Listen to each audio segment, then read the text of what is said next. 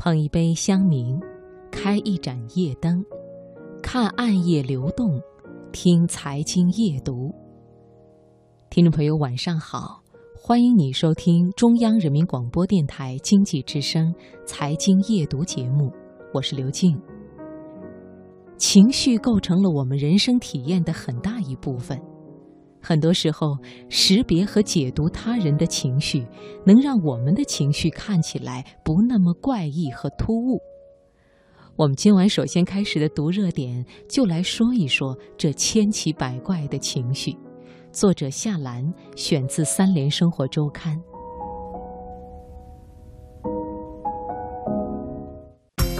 把握生活的脉搏，读出热点的精华。热点。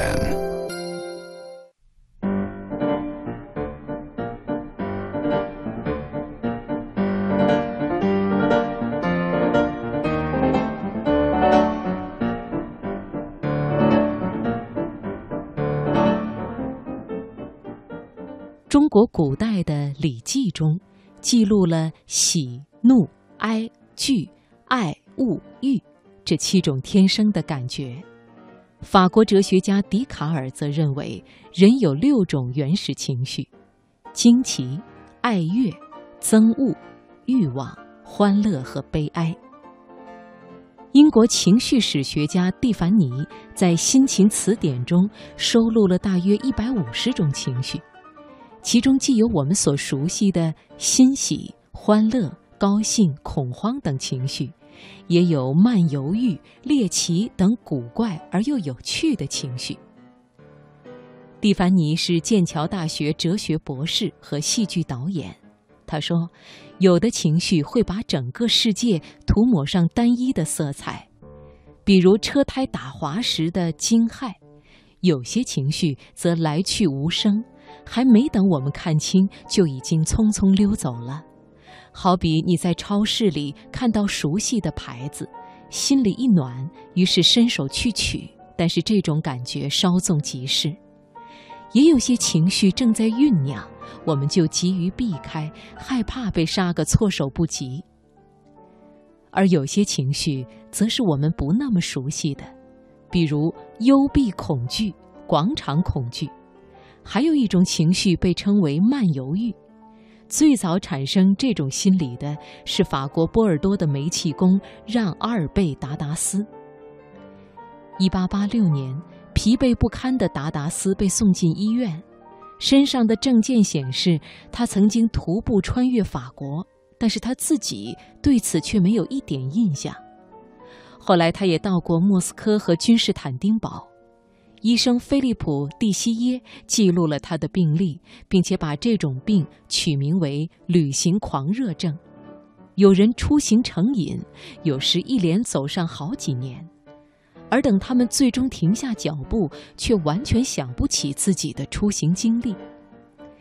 这种病症可能始于一次悸动，也可能始于对遥远异国风情的迷恋。亦或源于对一个从未去过，但是在书中见过照片的地方的心驰神往。《心情词典》这本书的作者蒂凡尼认为，很多情绪是类似的，比如茫然和困惑、倦怠和厌烦。在解释无忧无虑这种情绪时，蒂凡尼写道：“小说家劳伦斯认为，漫不经心是革命性的姿态。”他抗议技术主导的现代世界带来的异化，倡导回归生活的自然节奏，所以他敦促读者关注生活中的细枝末节，和那些昙花一现的东西，比如阳光照在脸上的感觉。而有些情绪则比较新潮，比如手机幻听、技术应激。至于路怒。最早是在二十世纪八十年代末被新闻学家提出的，其产生的原因是司机之间没有面对面眼神的交汇，因而变得不通人情，变得很难感同身受。在焦急等待时，整个车厢里都充斥着我们对世界的偏执与敌意。其实我们每天都会伴随着各种各样的情绪。这些情绪构成了我们人生体验的很大一部分。当然，我们也时常需要去解读他人的情绪，比如起床气，它被解释为人类醒来时总是感到烦闷恼火，而在英文当中，它是由两个词合成的，前者的意思是曙光女神，后者在希腊语中意为沮丧。由此看来，起床气让我们为早起以后的坏心情找到了最为合理的解释。